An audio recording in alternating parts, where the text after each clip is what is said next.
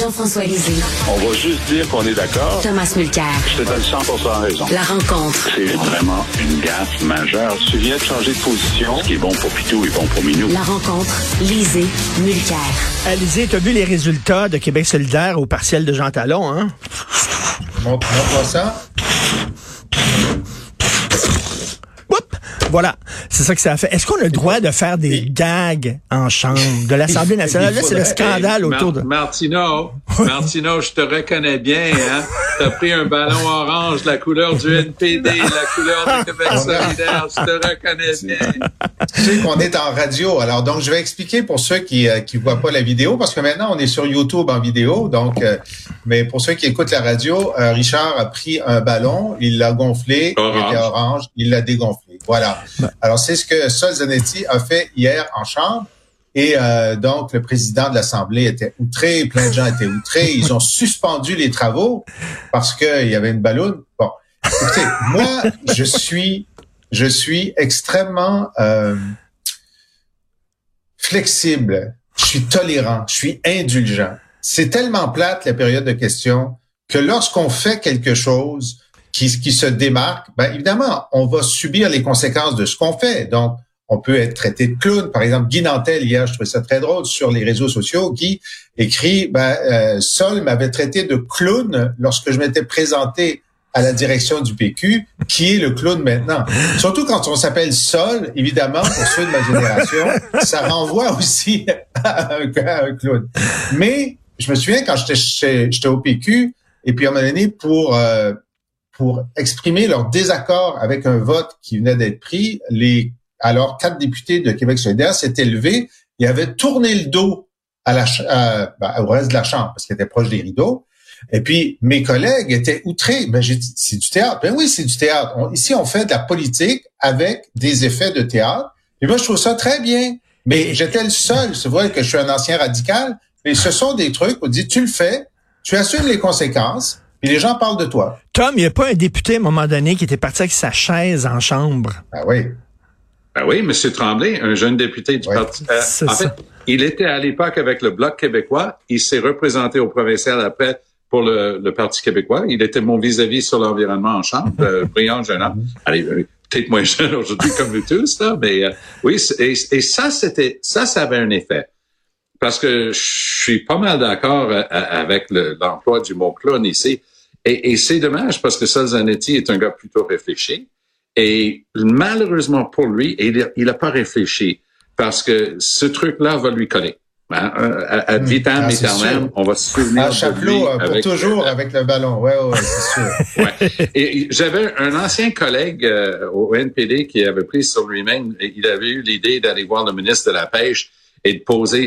lui, il était de la côte ouest, il avait du saumon, il y avait des histoires de saumon sauvage, saumon d'élevage, un truc comme ça. Parce qu'il arrive avec un poisson en chambre. Il l'avait gardé euh, caché, puis il arrive, il plante le poisson sur le bureau euh, du, ministre des, Pêches. Ça marche. C'est remarqué. Ben oui. Mais il m'en a parlé 15 ans plus tard pour me dire, je regrette un peu parce que c'est la seule chose que les gens retiennent de moi. Ah, ouais. je, vais te parler, euh, il y a, deux, deux puisqu'on est vendredi, on va se raconter des anecdotes. Euh, évidemment, aux États-Unis, euh, à un moment donné, pour montrer que le réchauffement planétaire n'existait pas, il y a un député ou un sénateur républicain qui a pris une balle de neige à l'extérieur puis dit, vous voyez, il n'y a pas de réchauffement. Bon, alors ça vaut ce que ça vaut.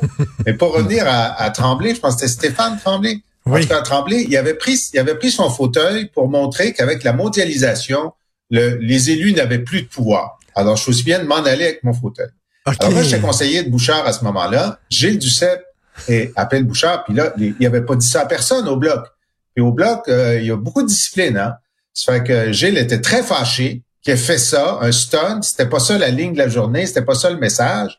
Puis Lucien, qui était très conservateur aussi, ben, l'ancien chef du bloc, dit bon, est-ce qu'il faut, est-ce qu'il faut euh, faire une sanction, est-ce qu'il faut euh, lui enlever euh, son un, de ses postes de, critique, je ne sais trop. Puis moi, je lui dis à Lucien, j'ai dit, non, non, c'est très, très bon. Les gens vont aimer ça. Non, non, il faut être sévère, etc. Le lendemain, première page de tous les journaux, grande vague de grande vague d'appui pour Stéphane, son geste, etc. Ça fait que Lucien dit euh, Ouais, ça a l'air à bien sortir son affaire. Puis là, Gilles Duceppe l'avait sanctionné. Il dit, euh, Gilles aurait peut-être pas dû le sanctionner. J'ai dit, en effet, il a été très mal conseillé. Très drôle.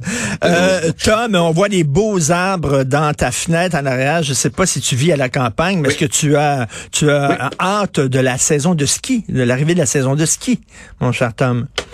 oui, mais entre l'émission que je fais plus tôt le matin à CJD et cette émission avec vous deux, j'ai à 45 minutes de nage parce que le lac était encore à 18 degrés le 6 octobre. Alors ça, je vous garantis que c'est du jamais vu, euh, mais peut-être avec le week-end qui s'annonce. Mais oui, j'habite euh, dans les Laurentides. Est-ce que est-ce que est-ce que est-ce que tu as déjà fait un week-end de ski à 250 000 dollars? J'ai une passe de ski pour l'année hein, à Mont-Saint-Sauveur International et et ses antennes, mon Olympia, mon Gabriel et j'en passe. Et tu sais quoi? Ça coûte moins que 1000 pièces pour la saison complète, le week-end, le soir, tout ce qu'on veut de ski toute l'année. Et je fais ça deux, trois fois par semaine. Je, fais du ski. on, a été élevé ici sur les pentes de ski.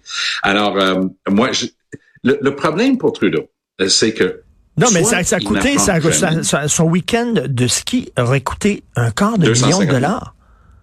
Oui, oui, pour que monsieur puisse aller faire du, snowboard. Parce que, oublie pas qu'il n'a pas juste été euh, prof suppléant d'art dramatique, il était enseignant de snowboard ah, aussi. C'est dans son CV. Alors, il faut quand même que le gars aille renouveler son permis d'enseignant de, de, et pourquoi pas au Montana, c'est là où il est allé. Le problème avec Trudeau, c'est que soit il n'apprend jamais, soit il s'en sacre. Parce que mm-hmm. il de l'Agacan, puis les dépenses là-bas, ça lui a coûté une blâme sévère euh, du, du, commissaire à l'éthique euh, à Ottawa. Cette fois-ci, le plus gros problème pour lui, c'est le monde autour de lui qui ont décidé, on va faire nos fins finaux, on va pas donner le vrai chiffre, on va dire que c'était 25 000 Le problème, c'est que c'était dix fois ça, et la vérité finit toujours par sortir dans ces trucs-là. Alors, lui, il porte ça, les gens volent à sa défense oh, un premier ministre a quand même droit à prendre des vacances comme tout le monde. Ah, ouais? T'as jamais entendu parler de Tremblant ou de Whistler? Tu avais vraiment besoin d'aller au Montana pour 250 000 dollars. Alors, c'est du grand Trudeau. Euh, et, ça va lui coller, lui aussi, à, la peau. Je pense que lorsque le grand livre de Justin Trudeau va avoir été écrit, il va avoir un chapitre sur ce je m'en foutisme, cette attitude un peu régale qu'on ressent quand il fait des trucs comme ça. Jean-François. C'est sûr que c'est sûr qu'il se déplace avec euh, avec ses, ses, gardes du corps. Alors, ça coûte cher. Tu sais, moi, de toute façon, même dans les sommets, je me souviens un sommet, moi, j'étais conseiller de, de Pauline Marois, on avait six chambres pour toute la délégation, y compris les gardes du corps. Euh, Harper avait un étage complet, puis ça suffisait pas. Tu sais. Bon, alors c'est sûr que quand le premier ministre du Canada se déplace, il se déplace avec beaucoup de monde, donc ça coûte cher. Euh, mais euh, sur la question de, de, du ski, alors donc la question qui doit se poser, c'est est-ce que je devrais ou non faire une fin de semaine de ski compte tenu du coût exorbitant qui va finir par sortir dans le journal? C'est comme Obama, et Michel Obama, qui, dans la, première année, ont décidé un soir d'aller au théâtre puis d'aller au restaurant, puis ils ont vu que ça bloquait tellement de rues, puis que c'était tellement euh, difficile qu'ils ont arrêté d'aller au théâtre à cause des gardes du corps. Puis de, c'est ça. Alors, je, je raconter une autre anecdote. On est vendredi. Alors, effectivement, Justin Trudeau euh, est un moniteur de euh, planche à neige. Moniteur. Hmm. Alors, il y a une émission en anglais que j'écoute toujours qui s'appelle This Week as 22 Minutes, qui est un genre d'infoman anglophone. Et Mark Critch, qui est un des, des principaux euh, animateurs, euh, décide d'avoir un cours de Justin Trudeau pour faire de la planche à neige. Alors, j'ai essayé, moi, avec mes, enfants, quand j'avais 40 ans, ça, il faut apprendre ça à 20 ans. Après 40 ans, ça sert à rien, OK? Si tu veux garder ton coccyx intact, n'essaie pas. Ça crée, j'arrêtais pas de tomber, tomber, tomber. Et euh, il dit à Trudeau, il dit, euh, mais qui te l'a enseigné, toi? Trudeau dit, mon père. Et Chris dit, Fidel Castro t'a enseigné à faire de la planche à neige? J'ai ça incroyable? Que cette rumeur blague que Castro est le vrai père de Trudeau soit dit par un comique à la face de Trudeau, à la télé, ils l'ont gardé. Trudeau l'a bien pris. moi, franchement, je l'aurais mal pris parce que ça, euh, je veux dire, ça normalise cette rumeur. Euh, puis ça nous prend un test d'ADN. Tant qu'on n'a pas de test d'ADN, on ne sait pas. ben c'est ça, il va falloir déterrer le cadavre de Castro et lui faire un test d'ADN. Mais reste que ah, 200... La CIA, la CIA a plein d'ADN de Castro. Je suis sûr on peut leur en emprunter une fiole. 250 000 dollars pour un week-end de ski, c'est totalement hallucinant. Euh, Tom, le sort s'acharne sur le Parti libéral du Québec. Alors là, c'est un député qui est dans l'eau chaude. On parle de harcèlement psychologique. Voilà. Alors, euh, Frédéric Beauchemin, un, homme bien intelligent, mais le, problème pour lui, c'est qu'il a lancé sa campagne à la chefferie. Les libéraux ont quelque chose d'unique. Je ne crois pas qu'il y ait d'autres partis politiques qui ont ça. À l'époque de Bourassa, ils ont réservé un tiers des votes lors d'une course à la chefferie à leur L jeunesse. C'était une manière d'assurer l'entrée de jeunes qui s'intéressaient à la politique chez eux parce qu'ils avaient du vrai pouvoir. Et d'ailleurs, ça se sentait jusqu'à l'époque de Monsieur Couillard, euh, ça commençait à dégringoler, mais il faisait toujours l'entrée euh, politique de la saison, deuxième, troisième fin de semaine du mois d'août, à Québec, grande cité euh, collégiale là-bas. C'était vraiment un événement marquant. C'était la pépinière du Parti libéral, cette, cette force jeunesse. Et ça attirait beaucoup de gens qui devenaient par après leurs organisateurs, leurs chefs de cabinet, et ainsi de suite. C'était, c'était du, du grand euh, Bourassa. C'est de réfléchir à l'avance.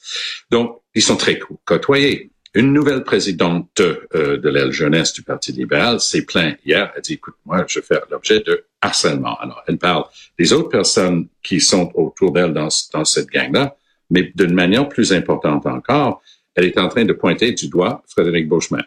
Lui, prend un peu de recul. Il dit, c'est pas moi. Et il dit, je vais laisser les instances du parti traiter de ça, ce qui est neutre pour l'instant. Mais le problème, c'est que j'ai eu l'occasion de parler avec M. Beauchemin, c'est partie de mon boulot de, connaître les joueurs ça et là. Mais c'est un gars intelligent, euh, pas beaucoup d'expérience politique et ça se sent. Et il, en a énormément à dire sur tous les sujets, mais il, n'a pas encore su développer des lignes. Ce qui peut-être peut-être pas si mauvais en soi, mais d'une manière générale, s'il a des gens autour de lui qui sont en train de jouer des bras, parce que c'est, il m'a dit, tu sais, j'ai énormément de présidents d'associations avec moi Soit, j'ai aucune manière de le vérifier, je suis sûr qu'il me l'a dit, c'est vrai. Mais si les gens autour de lui sont en train de jouer des bras de fer avec des gens dans les instances de jeunesse pour forcer leur appui à Frédéric Beauchemin, c'est singulièrement mal mmh. avisé. Et dans mon expérience, c'est ce que je hume euh, dans, cette mmh. plainte-là. Alors, c'est mal parti. La gang continue euh, de suivre le Parti libéral pas capable. C'était le seul député qui disait, ben, peut-être moi. Euh, est-ce que les, grosses têtes des GTD, les grosses têtes dirigeantes du parti vont trouver quelqu'un dans le miasme? Et la dernière fois, c'est pour, pour stopper euh, Dominique Anglade, ils ont trouvé le maire de Drummondville, et je ne sais pas ce qu'il fait depuis, mais il s'est désisté oui, c'est vrai. C'est tombé en pandémie. Jean-François. Bon, alors, euh, c'est vrai, l'aile jeunesse a statutairement le tiers des votes, pas seulement à une course, pas à une course au leadership, mais dans euh, dans un congrès. Et ils sont évidemment membres de l'exécutif. Je sais pas combien de membres ils ont à l'exécutif. Et là, bientôt, donc le congrès et l'exécutif va, va recommander une, les, les règles de la course. Et l'enjeu, c'est est-ce que la course va avoir lieu plus tôt ou plus tard? Euh, Beauchemin, seul candidat déclaré, veut que ça soit le plus vite possible parce qu'il est tout seul. Alors, si c'est vite, il va peut-être gagner. Bon, euh, si c'est plus tard, il y aura peut-être quelqu'un qui va se dévouer. Alors, ce que je comprends de la plainte, c'est que des, euh, attachés politiques de Beauchemin ont fait pression sur la présidente de la commission jeunesse, qui est membre de l'exécutif, pour qu'elle recommande un euh, congrès, une course au leadership euh, plus rapide pour aider Beauchemin. Et c'est de ça qu'il est question.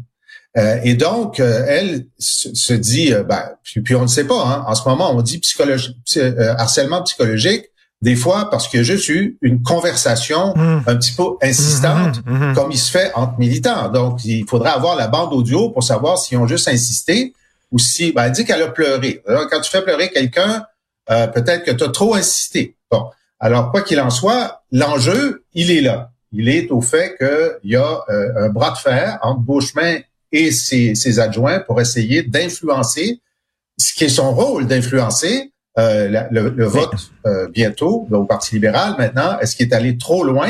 Ben, en tout cas, il est allé assez loin pour qu'on parle de lui en mal ou de son staff plutôt que d'en parler en bien. Ce qui n'est pas exactement l'effet recherché. Et Tom, très rapidement, bientôt, le Parti libéral vont sortir dehors puis vont pogner les gens dans la rue en disant, ça vous tente-tu d'être chef du parti? Ils l'ont déjà essayé euh, lors de la dernière campagne, tu te souviens? Ils n'étaient pas capables d'avoir huit personnes dans une salle dans une grande région où ils avaient beaucoup de sièges, comme euh, Gatineau, toute l'Outaouais. ils, avaient encore une force d'élus ils n'étaient pas capables de trouver huit personnes pour mettre dans une salle. Alors, euh, c'est catastrophique. On va, on va, dire les choses clairement. Et euh, je suis pas convaincu que la grande tournée qui a été faite va changer quoi que ce soit. Les, les gens qui sont en arrière de ça ont décidé que ils vont continuer dans la même veine. C'est un parti libéral. Quand ça a été conçu par Honoré Mercier, qui était une figure de proue de la politique québécoise progressiste, c'était vis-à-vis le pouvoir de l'Église, s'affranchir. Il y avait des idées. Cette idée libérale, à mon point de vue, depuis que M. Charret est arrivé, qui était un ancien chef progressiste conservateur, on a eu M. Couillard. Puis entre nous, Philippe était le gars le plus brillant que tu as jamais rencontré. Puis il était capable à plein des égards, mais c'était un gars foncièrement conservateur petit C. Alors, les gens qui sont là, moi j'aime bien André Pratt. C'est un gars que j'aime, que je connais personnellement, que j'aime beaucoup. Mais André, on va se le dire, c'est un conservateur petit C aussi. Mais donc, euh, il se cherche un chef, mais, euh, mais euh, Denis Coderre qui est disponible. Hein. Il lève la main. Là. Il... OK, il merci. Est remis. Il est remis. merci à vous deux. Merci. Bon long week-end. Merci. Merci beaucoup. Oui, à mardi. Oui, si vous voulez vous procurer le nouveau livre de Jean-François Lisée par la bouche de mes crayons, qui est un recueil de ses meilleures chroniques du devoir, euh, vous euh, abonnez à son excellent balado, d'ailleurs, que j'ai écouté hier soir, ou alors euh, lire ses commentaires sur l'actualité sur son blog. Allez sur la boîte à